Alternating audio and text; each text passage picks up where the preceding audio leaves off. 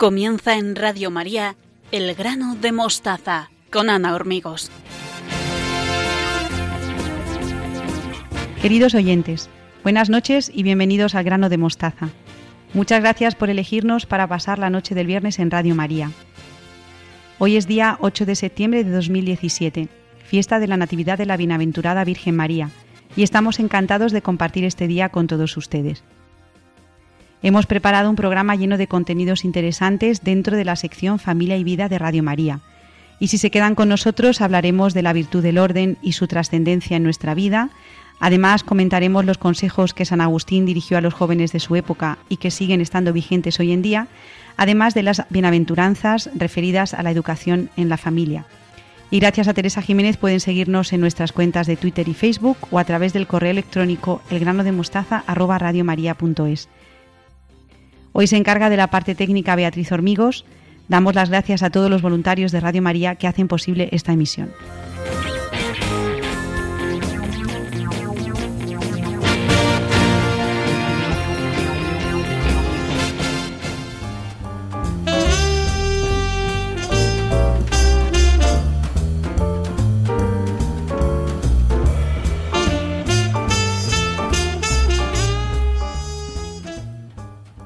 Empezamos nuestro programa número 24 del grano de mostaza con mis dos colaboradoras habituales, Victoria Melchor y Beatriz Hormigos. Buenas noches a las dos. Buenas noches, Ana. Hola, Ana, buenas noches. ¿Cómo estáis? Muy bien. Muy bien. ¿Estáis dispuestas a empezar septiembre con fuerza en Radio María? Sí, sí, sí, con mucha energía. Y con mucha ganas siempre. Muy bien. Bueno, Beatriz, pues eh, llevas tú un poquito la voz cantante porque estás en tu sección, pero es verdad que vamos a introducir una novedad y es que Victoria nos va a ayudar a pues un poco a desentrañar estos, estos nuevos contenidos que nos ha preparado Beatriz. Bueno, pues cuéntanos, Beatriz. Pues mira, Ana, buenas noches y buenas noches a todos nuestros oyentes. Este año quiero dar un nuevo aire a mi sección. En los próximos programas vamos a tratar un tema que me parece muy interesante y que creo que le va a gustar mucho a nuestros oyentes. Son los consejos que dio San Agustín a los jóvenes que se dedicaban al estudio. Lo podemos encontrar en el libro A vosotros, jóvenes, de Eduardo Fornet. ¿Cuál es la editorial, Beatriz? ¿Dónde lo pueden encontrar los En la editorial San Pablo. Muy bien. Lo que quería conseguir San Agustín, su objetivo, era mostrar a la juventud el modo de vivir bien, de purificar el corazón para que ordenen la vida adulta en la que se están iniciando. Para su formación intelectual y moral les da a estos jóvenes unos 23 breves consejos breves y prácticos que iremos exponiendo y comentando en próximos programas. Para ello voy a contar con la ayuda de Victoria, que es una estudiosa de San Agustín, es uno de sus Bueno. santos favoritos Sí. y nos va a ayudar a entender mejor lo que el santo nos quiere decir en cada uno de estos consejos. Sí, sí, sí. La verdad es que yo le tengo muchísima devoción. Más que estudiosa en sí, es la devoción que yo le tengo al santo. Pues nuestros oyentes pueden pensar en un primer momento que para qué nos pueden servir unos consejos que dio un santo del siglo IV, pero se pueden considerar completamente actuales, ¿verdad, Victoria? Sí, lo bueno que tiene San Agustín y yo creo que la mayoría de los santos es que son actuales, igual que el Evangelio lo es, lo que nos muestra San Agustín es de completa actualidad. Además, San Agustín en su juventud, Victoria Sí. vivió de una manera pues que es interesante, ¿eh? Sí, sí, Sabía sí. muy bien de la vida. Sí, vivió la vida por otros derroteros, pero bueno, yo creo que, que también esa experiencia de vida que, que tuvo luego le sirvió para, para muchísimas cosas. Bueno, Beatriz, entonces, ¿cuál es el primer de, el primero de estos consejos? Pues el primer consejo que da, San Agus- que- perdón, que da San Agustín es el siguiente. Si te dedicas al estudio, debes mantenerte limpio de cuerpo y de espíritu, alimentarte con comida sana, vestirte con sencillez y no consumir superfluamente. Vamos, el típico men sana, incorpore sano. Está relacionada con la bienaventuranza de bienaventurados los limpios de corazón, porque ellos verán a Dios. Siguiendo esta línea, la falta de limpieza de corazón desemboca en la hipocresía. San Agustín compara al hipócrita con el actor, que vive vidas ajenas esperando continuamente la aprobación de los demás.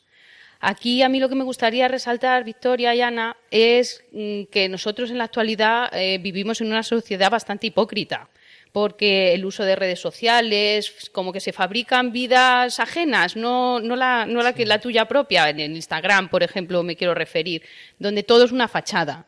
Es pura hipocresía. Sí, completamente de acuerdo, Beatriz. Ahora cuando lo, lo nombrabas, eh, me estaba acordando de algo que suele salir mucho en las redes sociales y con un lenguaje muy de los jóvenes, que es, eh, por llamarlo así un poco, la estética del postureo. Es verdad.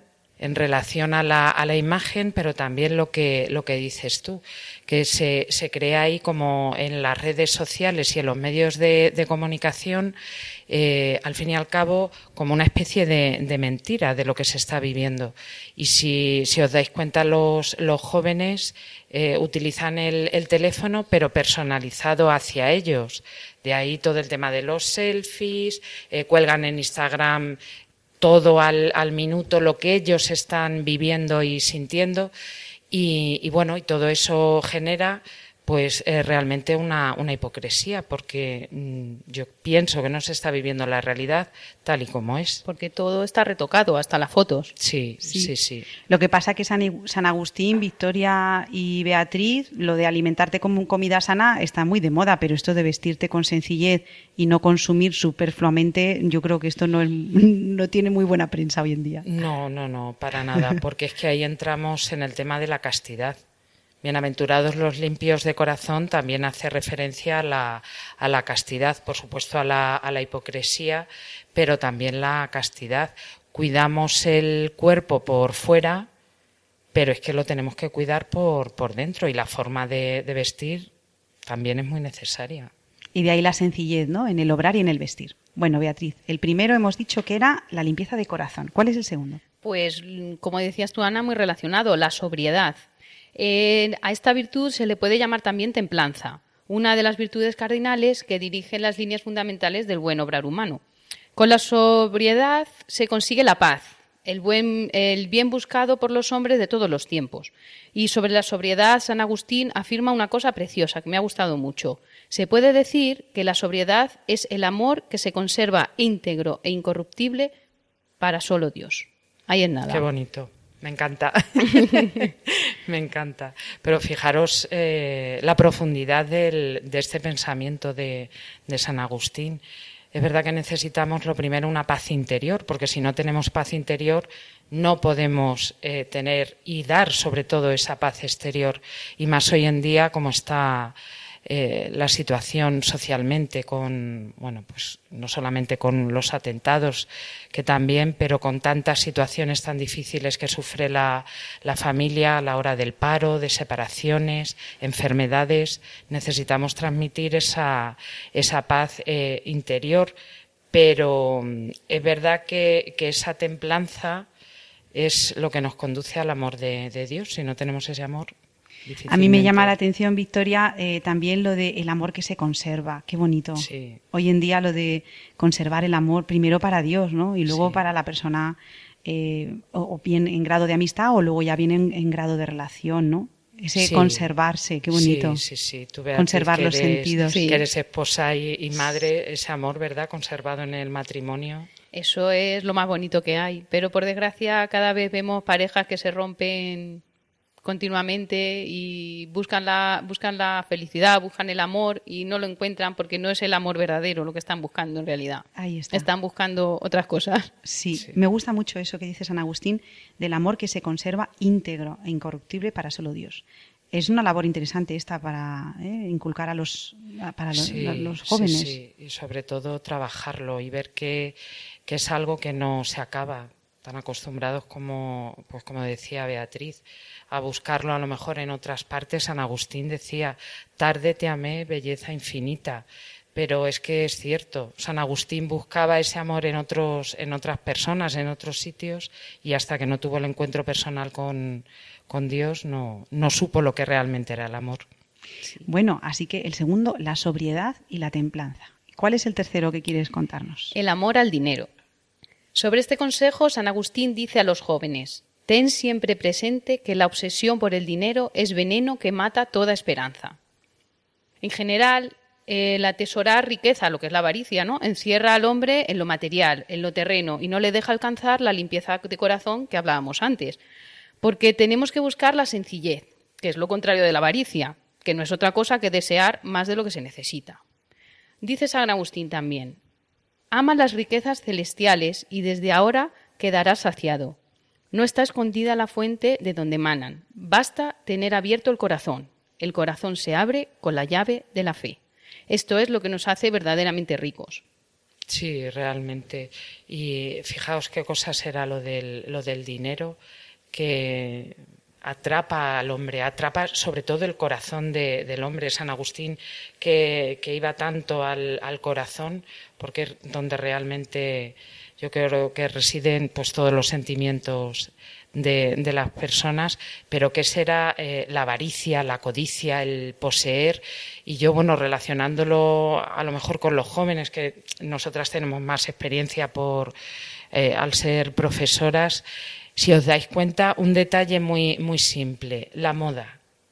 La moda que está continuamente cambiando, variando, y sin embargo, ahí tú te tienes que gastar un dinero.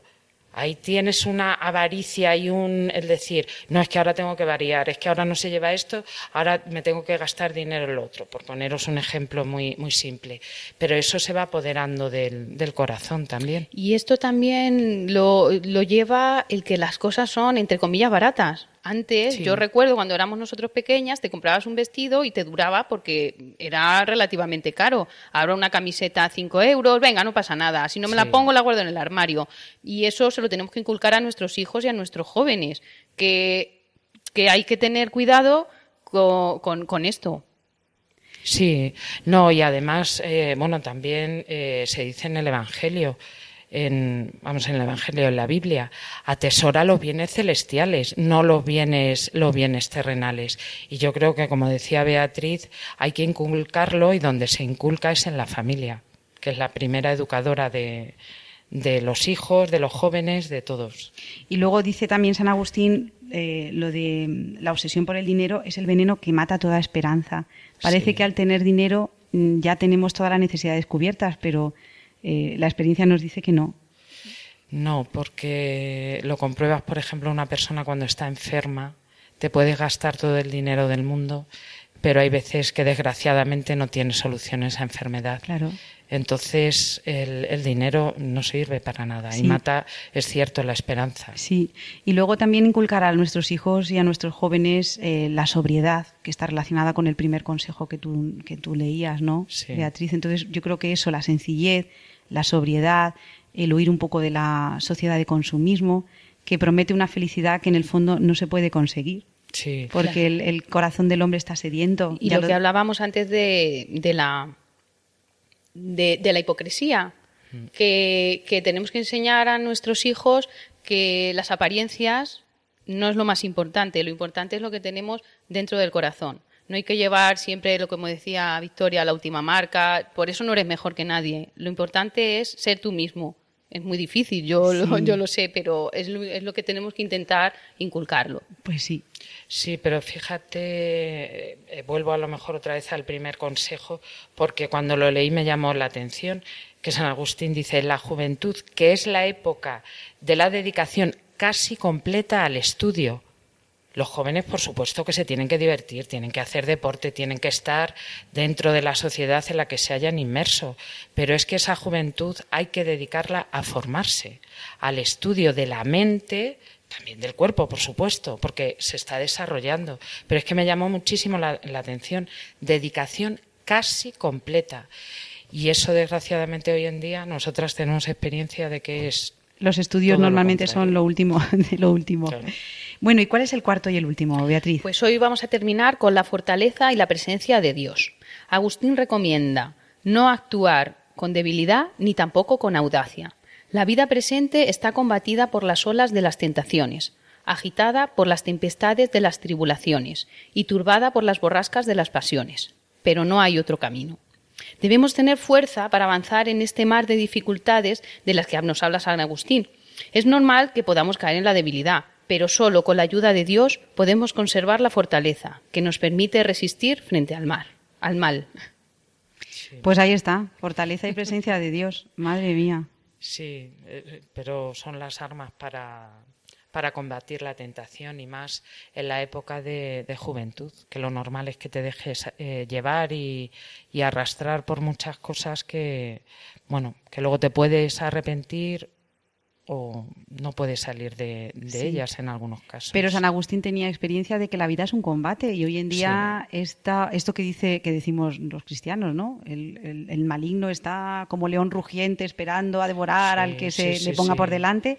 Pues hoy vivimos alegremente y decimos, bueno, pues bebamos y comamos que mañana moriremos, ¿no? Sí, totalmente. Entonces, en la vida como combate. Qué interesante San Agustín. Él lo sabía, ¿eh? Sí, Él tuvo un combate interior profundo. Pero es que esta vida es lucha continua. O sea, si no estamos luchando es porque estamos, dormidos. muertos o dormidos. Y en el colegio, no sé si me des la razón, cada vez vemos niños más débiles. Sí.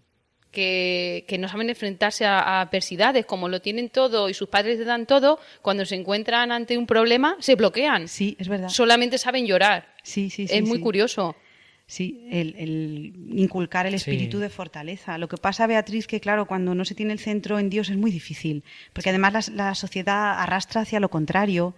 Hay un anuncio en la tele, no voy a decir la marca, de una mamá que está muy preocupada porque su hijo se deja la comida en el plato y en vez de enseñarle que hay que comerse todo lo del plato, pues le da como un complejo vitamínico, vitamínico y ella se queda tranquila, ¿no, Beatriz? Madre mía, las luchas que hay en las casas para que los niños aprendan a que hay que comer hay que comer de todo y que no se puede dejar nada en el plato. Sí, pero es facilitar todo a los, a los hijos. Es la ley del mínimo esfuerzo y pobrecito es que se va a traumatizar.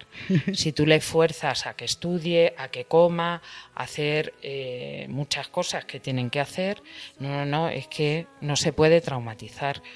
Pues mm, yo, por ejemplo, no estoy traumatizada. Y mis padres me han obligado a hacer cosas que de pequeña o de joven no quería hacerlas y las he tenido que hacer. Y ahora me alegro de ello y trauma ninguno. Yo creo también, Beatriz, que San Agustín eh, vivió la juventud que vivió y se dio cuenta a tiempo de todo el tiempo que había perdido. Y entonces, claro, se puso a ello y dijo, Dios mío, tú ya no, no, te puedes escapar de mí, porque no, claro, no, es que estamos, estamos hechos para ti, Señor, y nuestro corazón no va a descansar hasta que estemos contigo. Sí, hay que estar ahí en la lucha. Qué bonito, San Agustín Beatriz. Muchas gracias por traerlo, porque creo que va a ayudar mucho a los padres. Y aunque estén escritos en el siglo IV después de Cristo, esto tiene una vigencia absoluta. O sea que nada, muchísimas gracias, Beatriz. Muchas gracias a vosotras. Gracias, el mes que viene continuamos, ¿verdad? Continuamos con el quinto. Bueno, y tú, Victoria, no te vayas, que me tienes que ayudar a despedir el programa, como siempre. Adiós. Adiós. Adiós.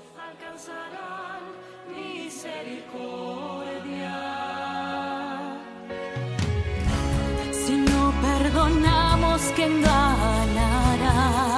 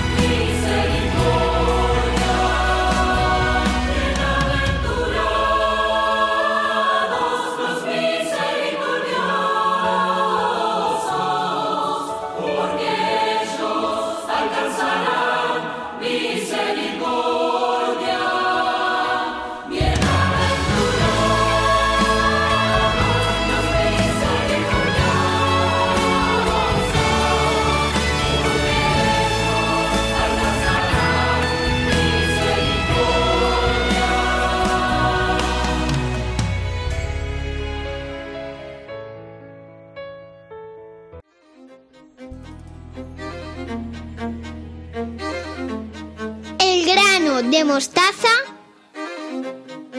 en Radio María.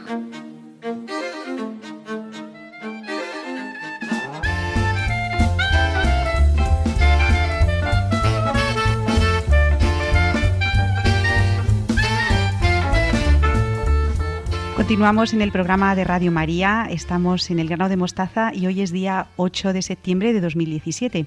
Y voy a saludar a mi colaborador Estanislao Martín. Buenas noches Estanislao, ¿cómo estás? Buenas noches Ana, pues encantado otra vez de volver a estar aquí en esta cita de todos los meses. En el programa del mes pasado, en el programa de agosto, Estanislao, terminabas tu sección diciendo algo de las virtudes humanas imagino que ese tema es todo un filón en cuestiones de o en cuestiones para tratar, así que mm, tendrás muchas cosas que decirnos. Bueno, vamos a ver alguna. El filón es grande verdaderamente, porque las virtudes son muchas y admiten un tratamiento muy amplio. A mí me parece que es bueno hablar de ellas porque no se suele hacer, no se hace demasiado. No podemos pasar por alto un tema tan importante como este. Por eso, si te parece bien, Ana, podíamos adentrarnos en él e ir diciendo alguna cosa sobre las distintas virtudes con vistas a la educación. Pues me parece que es nuestro tema. Está estupendo, Stanislao. ¿Por dónde empezamos? Pues a ver, todas las virtudes son buenas, claro. Si no, no serían virtudes, ¿no? Em, en la educación de las virtudes casi da lo mismo por cuál empecemos, fíjate. Enseña San Juan de la Cruz que todas las virtudes crecen con el ejercicio de una, aunque también es cierto que pedagógicamente hay bastante diferencia entre unas y otras. Teniendo en cuenta el criterio de edad, yo empezaría por una virtud básica, que es la más sencilla de trabajar y muy necesaria en todos los aspectos, eh, de la vida. Eh, hablo de la virtud del orden. Creo que no hace falta explicar el concepto porque es de todos conocido. Todo el mundo sabe lo que es el orden. Así pues, si te parece, vamos a entrar directamente en ver algunas de sus características. Me parece que es un tema muy pertinente. Además, hoy en día el orden no está muy de moda, Stanislao, está más bien el caos, ¿no? Parece que del caos se sacan más cosas en esta sociedad que en el orden. Vamos a tratar un tema que no está muy de moda. Bueno, solemos hacerlo. Nos estamos especializando en ello. pues me parece estupendo el orden. Vamos con él. Bueno, pues yo diría que la primera nota es su transversalidad. El orden es una virtud transversal en el sentido de que debe acompañar, debe estar presente siempre en todas las demás virtudes. Hay que ser laboriosos, por ejemplo. Sí, claro, pero con orden. Hay que ser amables, sí, pero ordenadamente. Hay que ser pacientes, perseverantes, humildes, justos, faltaría más, pero todo ello ordenadamente, como digo. Por este motivo escribió un santo contemporáneo del siglo XX, San José María Escriba de Balaguer, el fundador del Opus Dei, en su célebre obra Camino, eh, pues ahí escribió lo siguiente. Virtud sin orden, rara virtud. Como segunda característica, ya se ha apuntado antes, está la sencillez. Para empezar a trabajarla no hay que tener conocimientos especiales de nada. Desde que un niño sabe andar, se le puede educar en tirar el paquete sucio a la basura, en colocar el juguete que utiliza, en llevar las llaves o el mando de la tele a su sitio, etcétera, ¿no? Al mismo tiempo, sin poner especial acento en ello y casi sin darnos cuenta, estamos trabajando la obediencia, que es otra virtud bien necesaria y que tampoco está de moda, Ana, y sobre la cual espero que podamos hablar en algún momento. De esta me llama mucho la atención lo de la sencillez, Stanislao. No hay que hacer cosas muy extraordinarias para educar a un niño. Me encanta lo de tirar el paquete sucio a la papelera, el colocar el juguete que utiliza, llevar las llaves. está relacionada íntimamente con la responsabilidad. Efectivamente, sí, sí. Y desde muy chiquitines, porque habrá otras virtudes, no sé, se me ocurre pensar ahora en la prudencia, por ejemplo.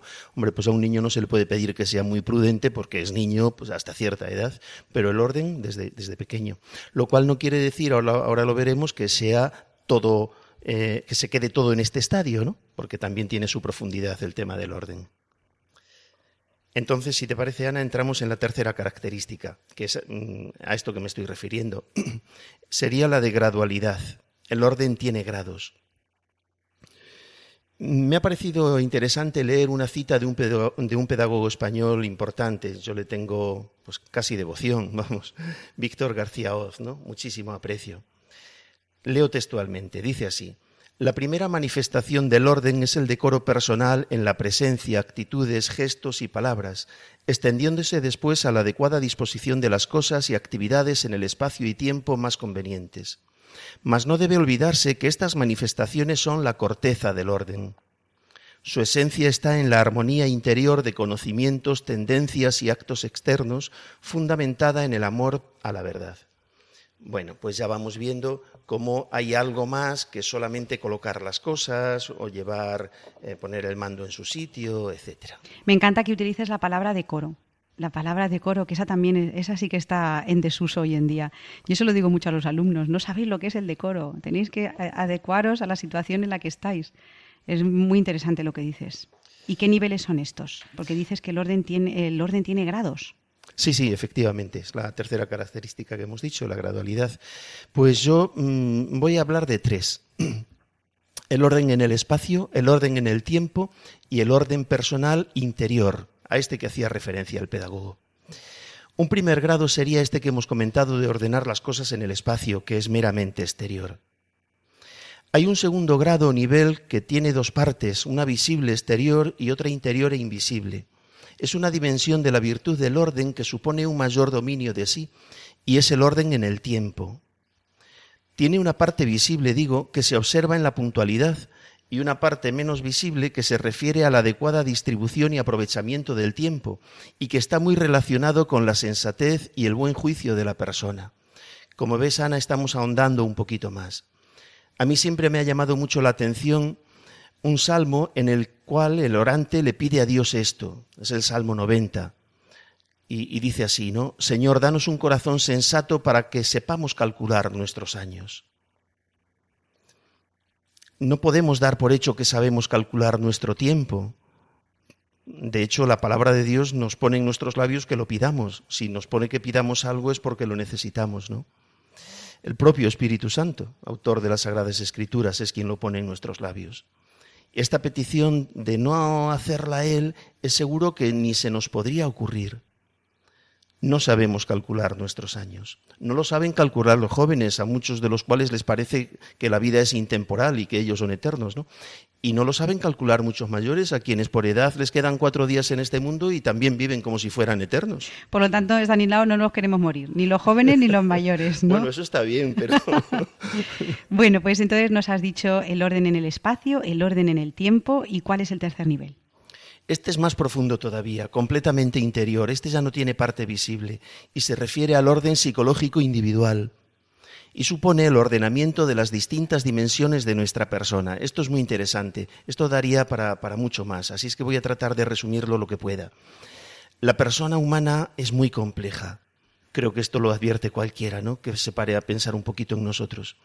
En cada persona actúan muchas fuerzas y no siempre lo hacen correctamente.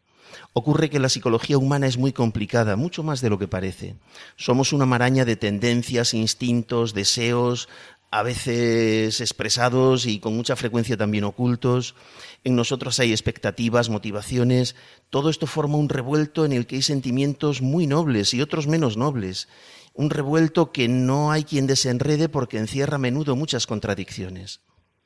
Nuestras fuerzas internas andan a menudo en contradicción entre lo que sentimos y lo que hacemos, entre lo que dice nuestra razón y nuestro, corazón, nuestra voluntad y nuestros gustos, nuestros caprichos y nuestras obligaciones. En fin, el corazón humano no lo conoce nadie, es complicadísimo y padece un desorden interno que no lo arregla ningún experto, ¿eh? ningún terapeuta, ningún psicólogo, por, por eh, experto que sea. Solo la gracia, solo la gracia. Solo la gracia es capaz de poner orden en sitio tan desordenado. Ordenar el corazón, tarea para toda la vida y ojalá al final de la misma nos podamos presentar ante Dios Padre con el corazón medianamente ordenado. Bueno, pues después de esto, Stanislao, ¿cuál sería el orden ideal en una persona, según lo que acabas de decir? Pues vamos a dar alguna pauta, ¿no? Que a mí me parece que puede estar bien. En primer lugar, debemos regirnos por la voluntad.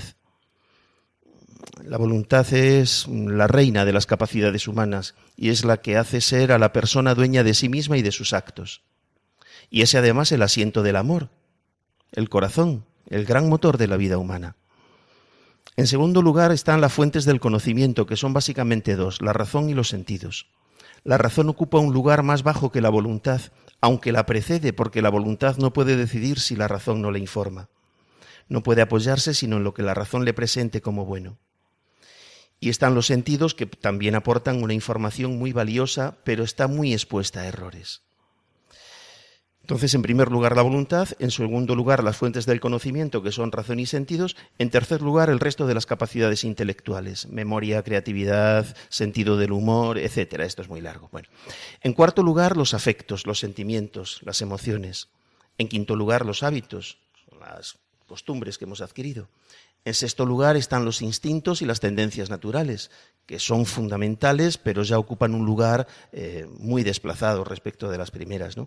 En séptimo y último lugar hay que hablar de las capacidades meramente corporales, las capacidades físicas, que también son buenas, importantes, pero que ya quedan un poco más lejos todavía. La fuerza, la velocidad, la resistencia física, etcétera. Entonces, Estanislao, la virtud del orden hay que practicarla, por supuesto. Pero ¿tú crees que hay algún riesgo que haya que evitar en esta virtud? ¿Hay algo eh, con lo que tener cuidado? Incluso te preguntaría, ¿se pueden cometer errores al practicar la virtud del orden? Sí, sí, claro, en todas las virtudes. En todas las virtudes corremos el riesgo. La virtud está por definición en el centro, en el término medio entre dos extremos. Entonces, en cualquiera de ellas podemos desplazarnos hacia, el, hacia un extremo o hacia otro, ¿no? Hacia el exceso, hacia el defecto, quería decir. Entonces, mm, bueno, a ver, una excepción. En fe, esperanza y caridad no hay extremos. No es, cuestión de explicarlo ahora, ¿no? Pero ahí la fe, la virtud de la fe, de la, esperanza y de la caridad no están en el término medio de nadie. Pero bien, eh, voy a las otras, porque nos estamos centrando en las humanas. El fin de la educación no está en conseguir, en conseguir personas muy ordenadas. Ese es un objetivo bueno, pero es un, objetivo parcial. ¿eh? Antes en las carreras ciclistas, ahora ya no hay, pero antes había metas volantes. Pues diríamos que conseguir este tipo de virtudes humanas, cualquiera de ellas, es una meta volante. Este no es, no, es la meta final. ¿no? ¿Dónde está la meta final? En conseguir personas que amen hasta ser capaces de entregar su vida por amor a Dios y a los demás.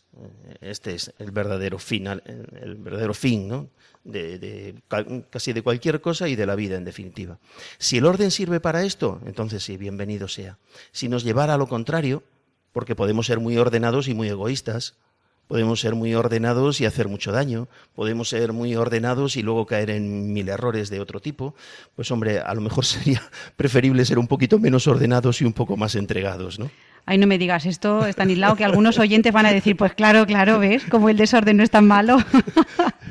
Sí, pero puesto en su sitio. Sí, sí, ahí está todo ordenado. Entonces, Estanislao, la última pregunta que quiero, que quiero decirte. Em, ¿Cuál sería el exceso y cuál sería el defecto en la virtud del orden?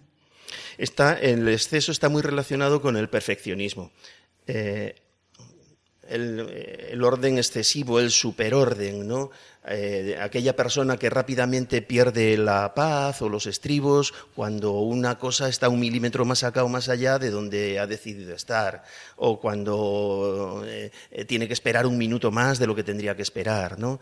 Eso está relacionado con el perfeccionismo. Y en, el otro extremo, bueno, pues es evidente, es el desorden, ¿no?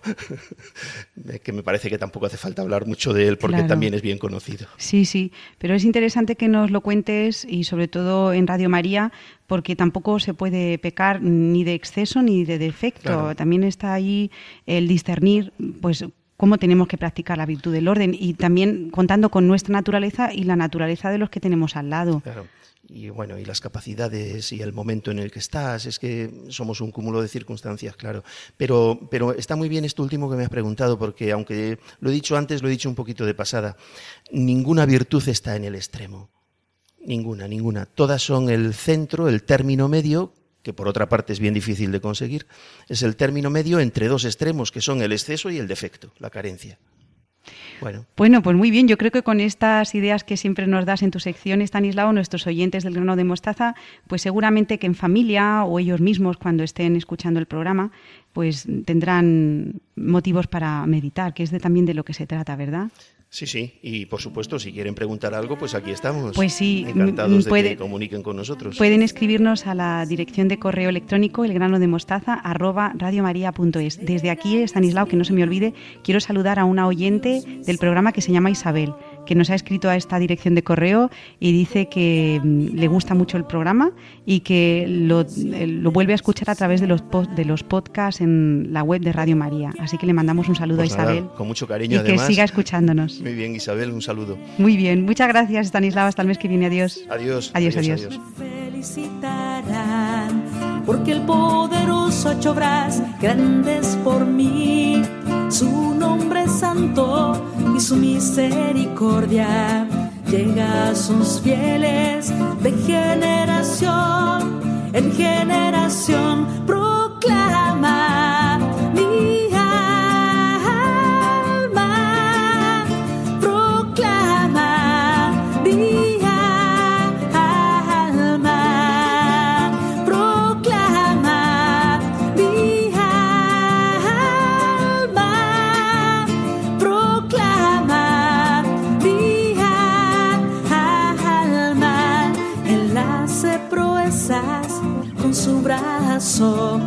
Dispersa los soberbios de corazón, derriba del trono a los poderosos y enaltece a los humildes, a los hambrientos los colma de bienes y a los ricos los despide vacíos, los despide vacíos, proclama.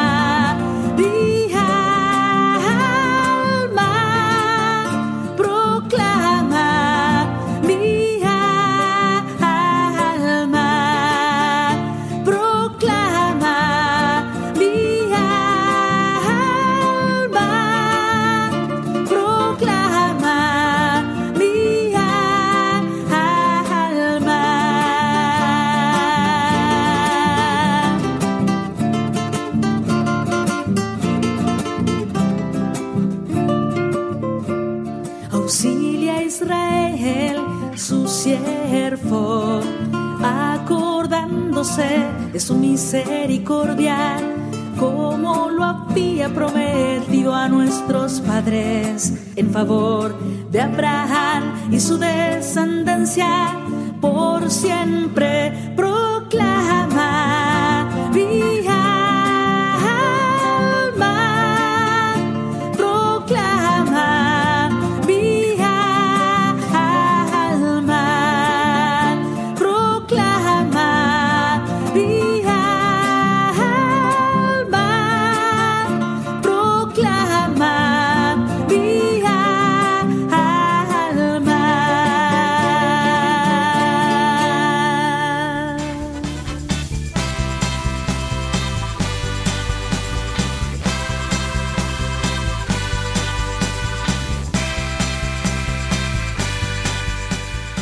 En Radio María en el grano de mostaza. Hoy es día 8 de septiembre de 2017 y llegamos al final de nuestro programa, como siempre, de la mano de Victoria Melchor, a la que he saludado antes y vuelvo otra vez a saludar.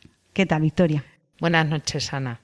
Estamos bien, ¿verdad, Victoria? Sí, sí, sí, Desde hace muy un bien. ratito. Muy Sí. bien. Bueno, pues eh, creo que estrenas tema en tu sección. Sí, este año me gustaría tratar las bienaventuranzas. Y bueno, iré comentando un poco, recogiendo lo que han dicho los, los papas, también de algún, algún otro autor católico sobre las bienaventuranzas y bueno, por darle otro, otro contenido a la Y- sección. ¿Y por qué, por qué has elegido este tema y cómo lo vas a relacionar con la educación? Sí, lo quiero relacionar con la familia y con la, y con la educación, porque pensando un poco a ver qué, qué cambio introducía en, en la sección, al pensar en las bienaventuranzas eh, me di cuenta que realmente es el mensaje central de Jesucristo. Y bueno, eh, viendo un poco, indagando sobre qué significa bienaventuranza, bienaventurado, eh, significa el término último eh, feliz, alguien que es feliz. Y realmente eh, eso es lo que se transmite en el, en el mensaje cristiano, la felicidad por, por estar con Jesucristo. Por ahí lo voy a enfocar. Bueno, pues como punto de partida me parece estupendo y yo creo que nos va a dar mucho juego. Sí, sí, sí. Además, las, biena- las bienaventuranzas eh, bueno, ya lo he comentado en otras ocasiones en el programa, es esa didáctica, esa pedagogía que tenía Jesucristo, porque si te das cuenta eh, son paradójicas. Bienaventurados los que lloran, porque ellos serán consolados. Bienaventurados los tristes, porque, porque ellos eh, estarán alegres o contentos, bueno, como sea la, bienaventuranza. Pero cada bienaventuranza implica una, una, paradoja para terminar siempre en algo positivo. Y yo creo que necesitamos mucho eh, ese ser positivos, esa alegría, esa felicidad plena que solamente la puede dar Jesucristo y que además es algo característico de los, de los cristianos, de los católicos. Además, antes, eh, cuando estabas con Beatriz comentando los consejos de San Agustín, habéis hablado de la bienaventuranza de los limpios de corazón, que lo, comentaba Beatriz, pues un poquito mm, para los jóvenes, ¿no? Cuando se dedican al estudio, pues esa limpieza de corazón, ese no ser hipócritas. Qué bien nos viene también. Sí, nos viene bien a todos, no simplemente a los, a los jóvenes, porque dentro de esa limpieza de, de corazón hay tanto que, tanto que quitar pero bueno, dentro de, nuestra naturaleza de, pecadores hay que, hay que intentarlo, que Jesucristo no dice, si no sois, eh, tenéis que ser así a la primera, no. no. Él nos va dando las, las pautas, pero mm, al volver a leer la bienaventuranza yo pensaba sobre todo en eso. A lo mejor me repito, pero es lo que yo quiero transmitir y lo que realmente me, ha llegado esta vez. Es lo bueno que tiene la, Biblia, la palabra de Jesucristo, que se actualiza continuamente. Tú has podido leer eh, hace un mes las bienaventuranzas, las vuelves a leer a fecha de hoy y seguramente el Espíritu Santo te inspirará algo nuevo. Pues eso es lo que me ha pasado a mí que eh, he descubierto como esa, esa alegría, esa felicidad en vivir las bienaventuranzas y sobre todo porque es lo que Jesucristo quiere. Bueno, Victoria, estamos en Radio María y tenemos una página web muy, muy bien hecha, muy atractiva, eh, que nuestros oyentes pueden consultar, que son www.radiomaria.es. Y en esta página web hay una campaña que vamos a llevar a cabo durante todo este año que se llama Vuelve a casa de la mano de María. Qué bonito. Me parece muy, muy acertada, muy bonita. Y dice algo así, que siempre es tiempo de volver y que Dios tiene un camino para cada uno. Eso es lo que Radio María proclama y quiere decirlo muy alto y muy claro. Así que durante este curso, Victoria, pues queremos animar a los desanimados, a los desesperados, a los que se alejaron de Dios y se sienten perdidos y sin salvación, a los que comienzan a creer y no conocen el camino de vuelta a casa. Y dice nuestra página web, si estás en este grupo oyente que nos escuchas, pues no temas. Antes de que te alejaras, ya Dios te estaba esperando. Qué, bonito. qué bonito que además lo que proponen es volver de la mano de María, de la mano de la Madre, que es en quien nosotros siempre confiamos. Y hoy precisamente que se celebra la Natividad de la Virgen María. Claro que sí. Pero es verdad que como niños volvemos de la mano de, de la Madre en quien tenemos la confianza plena y, total. De todas maneras, agradecer siempre a Radio María pues esta oportunidad que nos da de a través de las ondas llegar a, todo tipo de personas que están en situaciones pues muy diversas y poderles ayudar con nuestra voz y con nuestro ánimo en nuestra oración, pues a mí me llena de gozo, Victoria. Sí, es transmitir esa, esa alegría en la medida que, que nosotros podamos, sabiendo que la Virgen siempre está ahí presente a través de este medio tan, tan maravilloso como es Radio María. Pues en nuestra página web, en esta que les he dicho antes, www.radiomaria.es, tenemos una sección de podcast en las que se pueden escuchar pues testimonios de personas que escuchando Radio María se han acercado a Dios y yo creo que puede ayudar a mucha gente. Sí parece que, es un, un, programa, de radio que, bueno, eh, me van a oír dos o tres personas, además mayores, y sin embargo no somos conscientes del poder que tiene la radio, porque la radio acompaña mucho. Y si, claro, una persona que está pasando eh, dificultades oye una palabra de aliento que ha podido decir cualquier persona a través de una emisora como es Radio María, que no lo dice, no lo dice cualquiera, pues eso hace mucho. Entonces, mm, yo también quiero agradecer el poder participar y hacer hacerme partícipe de esta forma para transmitir el Evangelio. Bueno, Victoria, una madre no se cansa de esperar. No. Y Radio María, pues yo creo que esto lo corrobora también, así que no nos cansemos. Sí, madre mía, que no nos cansemos. Qué bonito. Bueno, Victoria, pues empezamos esta, este mes de septiembre con ánimo renovado. O- Hoy el Día de la Natividad de la Virgen, de la Bienaventurada Virgen María. Y como siempre, muchas gracias Muchas por gracias a ti, acompañarme y por Sí. estar en este proyecto tan bonito. gracias a todos los oyentes que nos están escuchando. Pues hasta el mes que viene, Victoria. Adiós, Ana. Adiós, cuídate.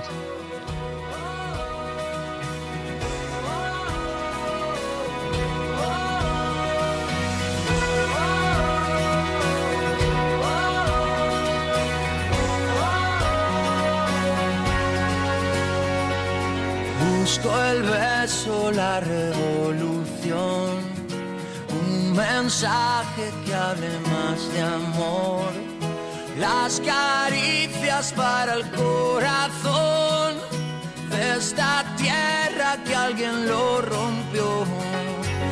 Busco el gesto lleno de valor que nos traiga el cuento y la versión donde el lobo que nos engañó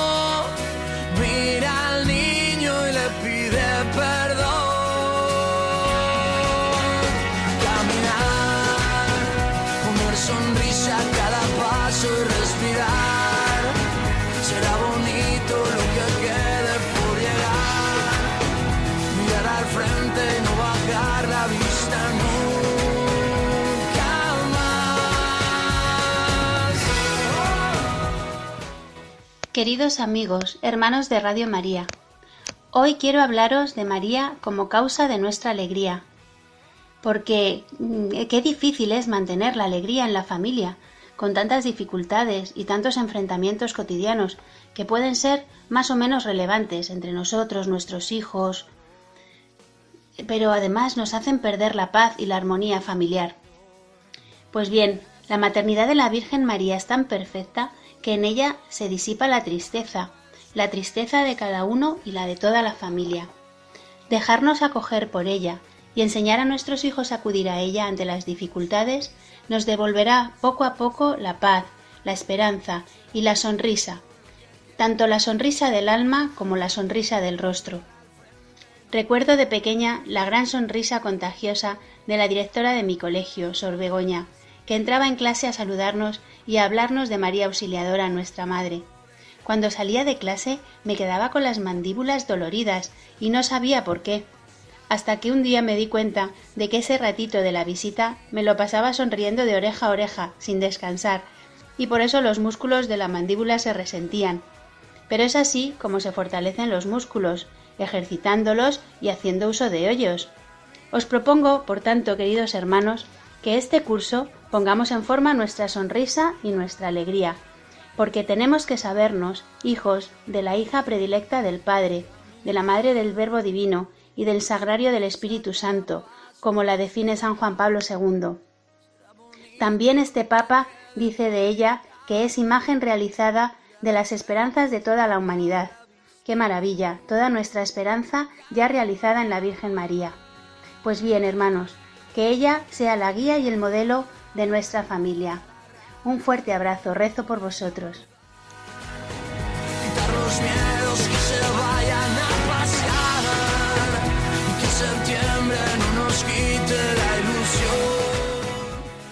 Acabamos de escuchar a Mariby Gallego, que siempre pone la nota musical en nuestro programa El grano de mostaza.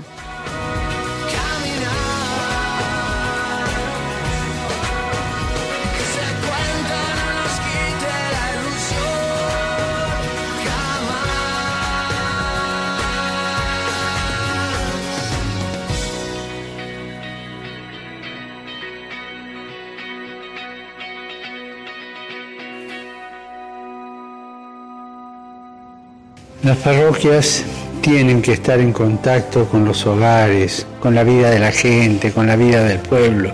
Tienen que ser casas donde la puerta esté siempre abierta para salir hacia los demás. Y es importante que la salida siga una clara propuesta de fe. Se trata de abrir las puertas y dejar que Jesús salga afuera con toda la alegría de su mensaje.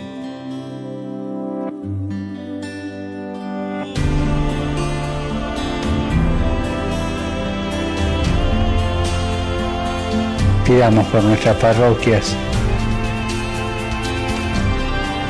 para que no sean oficinas funcionales, sino que animadas por un espíritu misionero sean lugares de transmisión de la fe y testimonio de la caridad.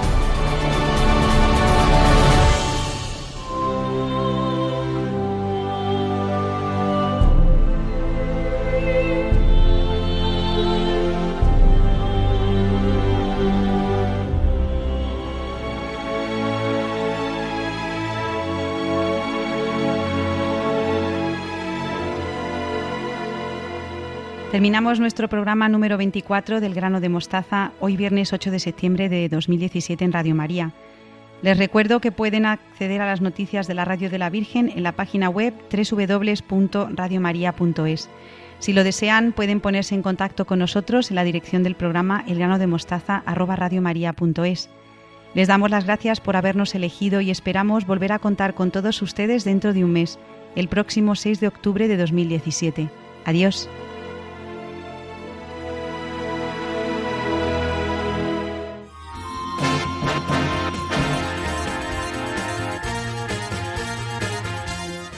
Han escuchado El grano de mostaza, un programa dirigido por Ana Hormigos.